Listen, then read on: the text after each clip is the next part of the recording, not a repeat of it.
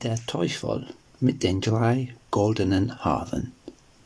Es war einmal eine arme Frau, die gebar ein Söhnlein, und weil es eine Glückshaut um hatte, als es zur Welt kam, so ward ihm geweissagt, es werde im vierzehnten Jahr die Tochter des Königs zur Frau haben. Es trug sich zu, dass der König bald darauf ins Dorf kam, und niemand wusste, dass es der König war. Und als er die Leute fragte, was es Neues gäbe, so antworteten sie, es ist in diesen Tagen ein Kind mit einer Glückshaut geboren. Was so einer unternimmt, das schlägt ihm zum Glück aus. Es ist ihm auch vorausgesagt, in seinem vierzehnten Jahre solle er die Tochter des Königs zur Frau haben. Der König, der ein böses Herz hatte und über die Weissagung sich ärgerte, ging zu den Eltern, tat ganz freundlich und sagte, Ihr armen Leute, überlasst mir euer Kind, ich will es versorgen. Anfangs weigerten sie sich, da aber der fremde Mann schweres Geld dafür bot, und sie dachten, es ist ein Glückskind, es muss doch zu seinem Besten ausschlagen, so willigten sie endlich ein und gaben ihm das Kind. Der König legte es in eine Schachtel und ritt damit weiter, bis er zu einem tiefen Wasser kam. Da warf er die Schachtel hinein und dachte, von dem unerwarteten Feier habe ich meiner Tochter geholfen. Die Schachtel aber ging nicht unter, sondern schwamm wie ein Schiffchen, und es drang auch kein Tröpfchen Wasser hinein. So schwamm sie bis zwei Meilen von des Königs Hauptstadt, wo eine Mühle war, an dessen Wehr sie hängen blieb. Ein Mahlbursche der glücklicherweise dastand und sie bemerkte, zog sie mit einem Haken heran und meinte große Schätze zu finden. Als er sie aber aufmachte, lag ein schöner Knabe darin, der ganz frisch und munter war. Er brachte ihn zu den Müllersleuten, und weil diese keine Kinder hatten, freuten sie sich und sprachen, Gott hat es uns beschert. Sie pflegten den Findling wohl, und er wuchs in allen Tugenden heran. Es trug sich zu, dass der König einmal bei einem Gewitter in die Mühle trat und die Mühlesleute fragte, ob der große Junge ihr Sohn wäre. Nein, antworteten sie. Es ist ein Findling. Er ist vor vierzehn Jahren in einer Schachtel ans Wehr geschwommen und der Mahlbursche hat ihm aus dem Wasser gezogen.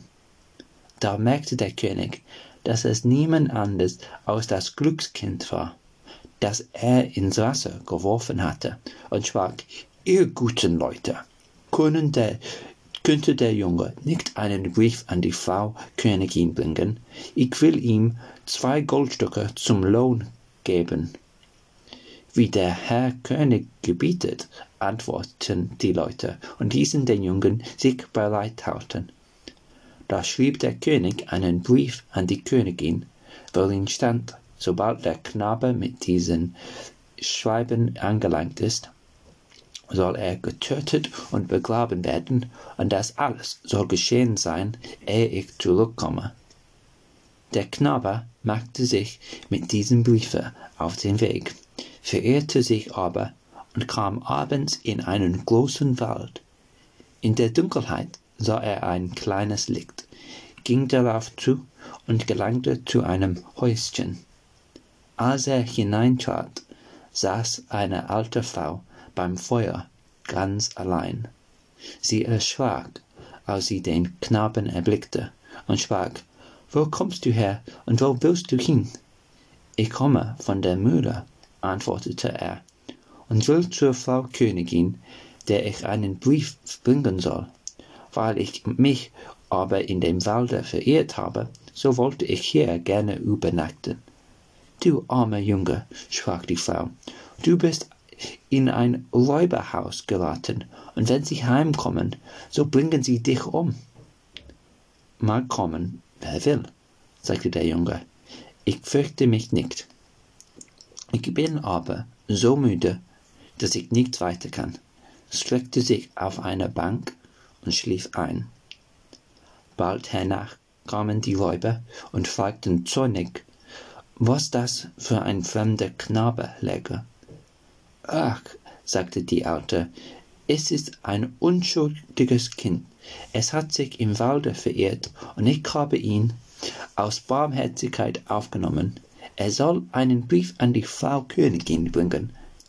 Die Räuber erbrachen den Brief und lasen ihn, und es stand darin, dass der Knabe sogleich, wie er ankäme, sollte ums Leben gebracht werden. Da empfanden die hartherzigen Räuber Mitleid, und der Anführer zerriss den Brief und schrieb einen anderen, und es stand darin, so wie der Knabe ankäme, sollte er zugleich mit der Königstochter vermählt werden. Sie ließen ihn dann ruhig bis zum anderen Morgen auf der Bank liegen, und als er aufgewacht war, gaben sie ihm den Brief und zeigten ihm den rechten Weg. Die Königin aber, als sie den Brief empfangen und gelesen hatte, tat, wie darin stand, hieß ein prächtiges Hochzeitsfest anstellen. Und die Königstochter ward mit dem Glückskind vermählt. Und da der Jüngling schön und freundlich war, so lebten sie vergnügt und zufrieden mit ihm. Nach einiger Zeit kam der König wieder in sein Schloss und sah, dass die Weissagung erfüllt das Glückskind mit seiner Tochter vermählt war. Wie ist das zugegangen? sprach er. Ich habe in meinem Brief einen ganz anderen Befehl erteilt. Da reichte ihm die Königin den Brief und sagte, er möchte selbst sehen, was darin stände. Der König las den Brief und merkte wohl, dass er mit einem anderen war vertauscht worden er fragte den Jüngling, wie es mit dem anvertrauten Briefe zugegangen wäre, warum er einen anderen dafür gebracht hätte. Ich weiß von nichts, antwortete er. Er muss mir in der Nacht vertauscht sein, als ich im Walde geschlafen habe. Voll Zorn sprach der König, so leicht soll es dir nicht werden. Wer meine Tochter haben will, der muss mir aus der Höhle drei goldene Haare von dem Haupte des Teufels holen. Bringst du mir, was ich verlange, so, so, so sollst du meine Tochter behalten. Damit hoffte der König, ihn auf immer loszuwerden. Das Glückskind aber antwortete, die goldenen Haare will ich wohl holen, ich fürchte mich vor dem Teufel nicht. Darauf nahm er Abschied und begann seine Wanderschaft. Der Weg führte ihn zu einer großen Stadt, wo ihn der Wächter an dem Tore ausfragte, was für ein Gewerbe er verstände und was er wusste. Ich weiß alles, antwortete das Glückskind. So kannst du uns einen Gefallen tun, sagte der Wächter, wenn du uns sagst, warum unser Marktbrunnen, aus dem sonst Feinkohl trocken geworden ist und nicht einmal mehr Wasser gibt. Das sollt ihr erfahren, antwortete er. Wartet nur, bis ich wiederkomme. Da ging er weiter und kam vor eine große Stadt, vor eine andere Stadt. Da fragte der Torwächter wiederum, was für ein Gewerb er verstünde und was er wusste. Ich weiß alles, antwortete er. So kannst du uns einen Gefallen tun und uns sagen, warum ein Baum in unserer Stadt, der sonst goldene Äpfel trug, jetzt nicht einmal Blätter hervortreibst. Das sollt ihr erfahren, antwortete er. Wartet nur, bis ich wiederkomme. Da ging er weiter und kam an ein großes Wasser, über das er hinüber musste der Fährmann fragte ihn, was er für ein Gewerb verstände und was er wusste. Ich weiß alles, antwortete er. so kannst du mir einen Gefallen tun, sprach der Farmmann, und mir sagen, warum ich immer hin und her fahren muss und niemals abgelöst werde. Das sollst du erfahren, antwortete er. Warte nur, bis ich wiederkomme. Als er über das Wasser hinüber war, so fand er den Eingang zur Höhle. Es war schwarz und russig darin, und der Teufel war nicht zu Haus, aber seine Ellermutter saß da in einem breiten Sorgenstuhl. Was willst du? sprach sie zu ihm, sah aber gar nicht so böse aus. Ich wollte gerne drei goldene Haare von des Teufels Kopf, antwortete er, sonst kann ich meine Frau nicht behalten. Das ist viel verlangt, sagte sie. Wenn der Teufel heimkommt und findet dich, so geht dir's an den Kragen. Aber du dauerst mich. Ich will sehen, ob ich dir helfen kann. Sie verwandelte ihn in eine Ameise und sprach, Kriech in meine Lochfauten, da bist du sicher. Ja, antwortete er, das ist schon gut, aber drei Dinge möchte ich gern noch wissen, warum ein Brunnen, aus dem sonst Weinkohl trocken geworden ist, jetzt nicht einmal mehr Wasser gibt, warum ein Baum, der sonst goldene Äpfel trug, nicht einmal mehr Laub treibt, und warum ein Fährmann immer herüber und hinüberfahren muss und nicht abgelöst wird. Das sind schwere Fragen, antwortete sie. Aber halte dich nur still und ruhig und hab Acht, was der Teufel spricht, wann ich ihm die drei goldenen Haare ausziehe. Als der Abend einbrach, kam der Teufel nach Haus. Kaum war er eingetreten, so merkte er, dass die Luft nicht rein war. Ich rieche, rieche Menschenfleisch, sagte er. Es ist hier nicht richtig. Dann guckte er in alle Ecken und suchte, konnte aber nichts finden. Die Ellermutter schalt ihn aus. Eben ist erst gekehrt, sprach sie, und alles in Ordnung gebracht. Nun wirfst du mir's wieder untereinander, immer hast du Menschenfleisch in der Nase. Setze dich nieder und iss dein Abendbrot. Als er gegessen und getrunken hatte, war er müde, legte der Ellermutter seinen Kopf in den Schoß und sagte, sie sollte ihn ein wenig lausen. Es dauerte nicht lange, so schlummerte er ein, blies und schnarchte. Da fasste die Alte ein goldenes Haar, riss es aus und legte es neben sich. Autsch! schrie der Teufel. Was hast du vor? Ich habe einen schweren Traum gehabt, antwortete die Ellermutter. Da habe ich dir in die Haare gefasst. Was hat dir denn geträumt? fragte der Teufel. Mir hat geträumt, ein Marktbrunnen, aus dem sonst Weinkohl sei versiegt, und es habe nicht einmal Wasser daraus quellen wollen. Was ist wohl schuld daran? Hey, wenn Sie's wüssten, antwortete der Teufel. Es sitzt eine Kröte unter einem Stein im Brunnen.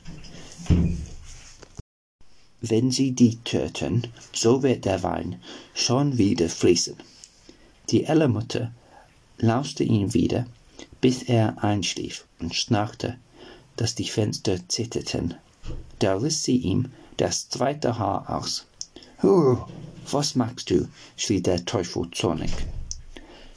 Nimm's nicht übel, antwortete sie. Ich habe es im Traum getan. Was hat dir wieder geträumt? fragte er. Mir hat geträumt, in einem Königreiche stand ein Obstbaum. Der hätte sonst goldene Äpfel getragen und wollte jetzt nicht einmal Laub treiben. Was war wohl die Ursache davon?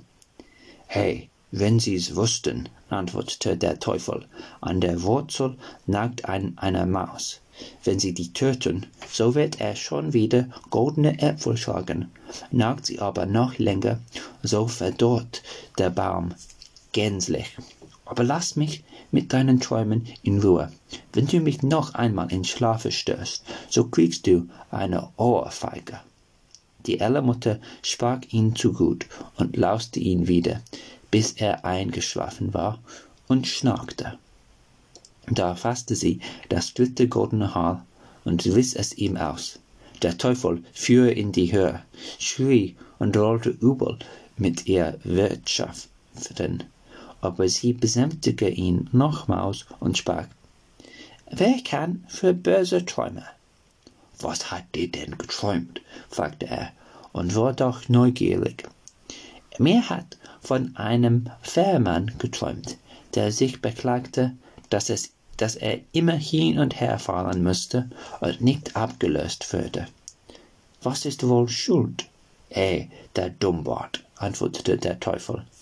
Wenn einer kommt und will überfallen, so muss er ihm die Stange in die Hand geben. Dann muss der andere überfallen und er ist frei. Da die Ellenmutter ihm die drei goldenen Haare ausgerissen hatte und die drei Fragen beantwortet waren, so ließ ihn den alten Drachen in Ruhe, und er schlief, bis der Tag anbrach. Als der Teufel wieder fortgezogen war, holte die Alte die Ameise aus der Lochfalte und gab dem Glückskind die menschliche Gestalt zurück. Da hast du die drei goldenen Haare, sprach sie. Was der Teufel zu deinen drei Fragen gesagt hat, wirst du wohl gehört haben. Ja, antwortete er, ich habe es gehört und will es wohl behalten. So ist dir geholfen, sagte sie, und nun kannst du deine Wege ziehen. Er bedankte sich bei der Alten für die Hilfe in der Not, verließ die Höhle und war vergnügt, dass ihm alles so wohl geglückt war. Als er zu dem Fährmann kam, sollte er ihm die versprochene Antwort geben. Fahr mich erst hinüber, sprach das Glückskind, so will ich dir sagen, wie du erlöst wirst. Und als er auf dem jenseitigen Ufer angelangt war, gab er ihm des Teufels Rat. Wenn wieder einer kommt und will übergefallen sein, so gib ihm nur die Stange in die Hand. Er ging weiter und kam zu der Stadt, worin der unfruchtbare Baum stand und wo der Wächter auch antwortet, Antwort haben wollte. Da sagte er ihm, wie er vom Teufel gehört hatte, tötet die Maus, die an seinen Wurzel nagt, so wird er wieder goldene Äpfel schlagen. Da dankte ihm der Wächter und gab ihm zur Belohnung zwei mit Gold beladene Esel, die mussten ihm nachfolgen. Zuletzt kam er zu der Stadt, deren Brunnen versiegt war. Da sprach er zu dem Wächter, wie der Teufel gesprochen hatte. Es sitzt eine Kröte im Brunnen unter einem Stein. Die musst ihr aufschlucken und töten, so wird er wieder reichlich Wein geben. Der Wächter dankte und gab ihm ebenfalls zwei mit Gold beladene Esel. Endlich langte das Glückskind daheim bei seiner Frau an, die sich herzlich freute, als sie ihn wiedersah und hörte, wie wohl ihm alles gelungen war. Dem König brachte es, brachte er, was er verlangt hatte, die drei goldenen Haare des Teufels, und als dieser die vier Esel mit dem Golde sah, ward er ganz vergnügt und sprach, nun sind alle Bedingungen erfüllt und du kannst meine Tochter behalten. Aber, lieber Schwiegersohn, sage mir doch, woher ist das viele Gold? Das sind ja gewaltige Schätze. Ich bin über einen Fl Fluss gefahren, antwortete er, und da habe ich es mit, mitgenommen. Es liegt dort statt des Sandes am Ufer. Kann ich mir auch davon holen? sprach der König und war ganz begierig. So viel ihr nun wollt, antwortete er. Es ist ein Fährmann auf dem Fluss, von dem lasst euch überfallen, so könnt ihr drüben eure Säcke füllen. Der habsüchtige König machte sich in aller Eile auf den Weg, und als er zu dem Fluss kam, so winkte er dem Fährmann, der sollte ihn übersetzen. Der Fährmann kam und hieß ihn einsteigen, und als sie an das jenseitige Ufer kam, gab er ihm die Ruderstange in die Hand und sprang davon. Der König aber musste von nun an fallen zur Strafe für seinen Sünden. Wird er wohl noch? Was denn? Es wird ihm niemand die Stange abgenommen haben. Das Ende.